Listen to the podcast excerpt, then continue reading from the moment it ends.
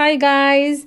I just wanted to say thank you so much for this school year. It was amazing to be part of your life and that you guys were part of mine. I'm so, so happy to see you now. I mean, through the camera, but all grown and ready for fifth grade. Congratulations on on this accomplishment. I just wanted to say thanks for all the fun, all the laughter, all the things I learned from you. You guys are the best.